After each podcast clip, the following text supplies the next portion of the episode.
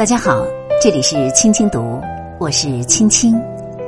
今天要给大家分享的文章是《家的样子，你的样子》。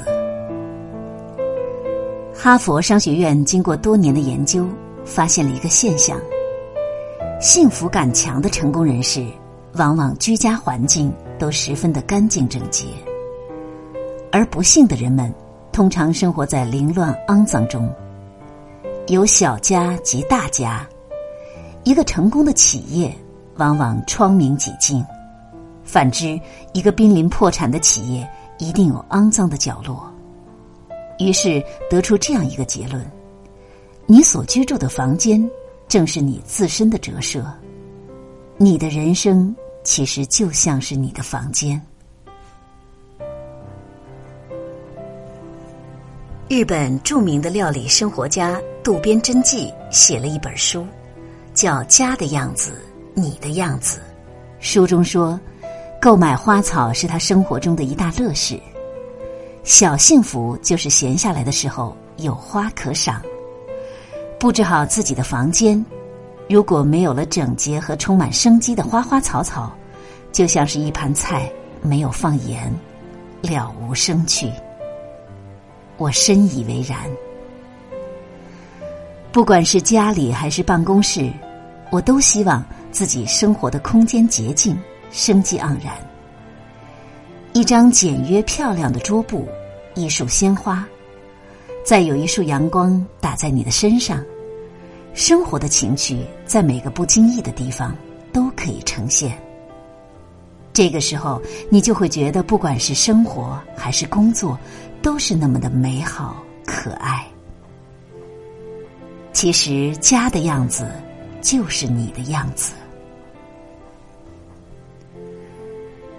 我的同事小新新婚不久，最近邀我去他们家做客。房子不大，六十平米，一室一厅，也是小两口攒了好久的钱按揭买下的。可是，一进门就被房间的环境给震撼了。整个房间被装饰成了优雅的地中海风格，颜色让人赏心悦目，地板擦拭的一尘不染，茶几永远摆放整洁，就连厨房里的调料盒也都洁白无瑕。推门走进主卧，一个大的窗户，光线很好，靠窗一张格子小地毯，上方一张小方桌。摆着一瓶粉色桔梗，看起来舒服雅致，处处可见女主人的用心。我禁不住夸奖小新，真的是很用心。房子虽然不大，却收拾的整洁而浪漫，真贤惠。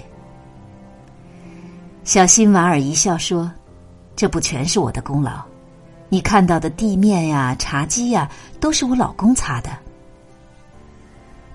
在我的脑海里，不禁出现了这样一幅画面：在每一个温馨的早晨，在那样洁净明亮的家里，相爱的人彼此凝视，互相微笑，然后拥抱着前吻分别，踏上各自上班的路途。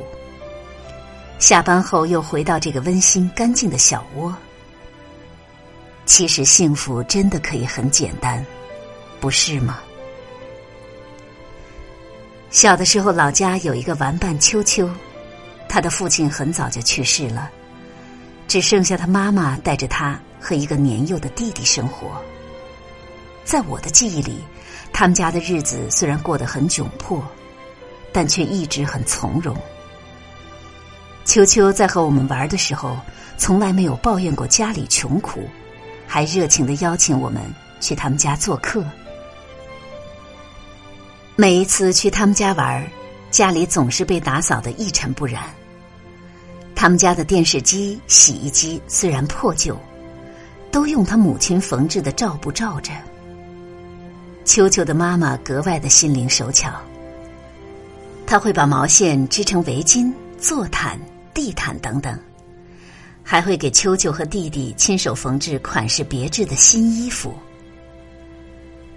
我还记得，偶尔在他们家吃饭，秋秋妈妈蒸的一手好包子，水煎包、小笼包、鲜肉大包子，每次都是香气扑鼻，盛在洁白的餐具里端上来，每次都让人食欲大增。妈妈有一次对我说：“秋秋他们家肯定不会穷得太久。”果不其然，没过多长时间，秋秋妈妈就开了一家早餐店，生意兴隆，慢慢的就摆脱了当初的贫穷。秋秋和弟弟也依次考上了大学。后来我才明白，他们家虽然穷，却依然认真对待生活中的每个细节。这样用心生活的人，注定会成功。若你对生活充满热情，认真负责不将就，那么生活一定不会辜负你。正是因为秋秋妈妈的良好心态，培养了他们一家人富裕的精神世界。物质生活也跟着变得越来越好。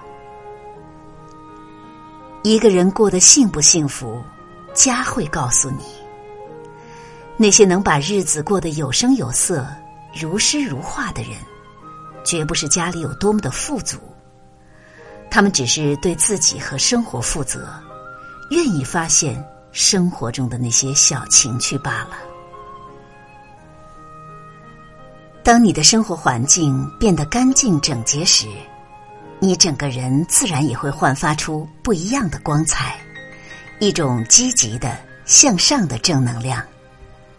反之，你的生活环境乌七八糟，每天睁开眼就见到一堆破乱杂物，哪里还有心思去谈人生、谈理想、追求卓越的高品质生活呢？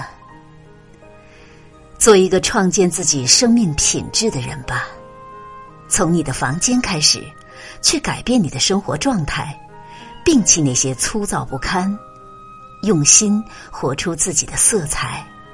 相信总有一天，你的人生也会洒满阳光。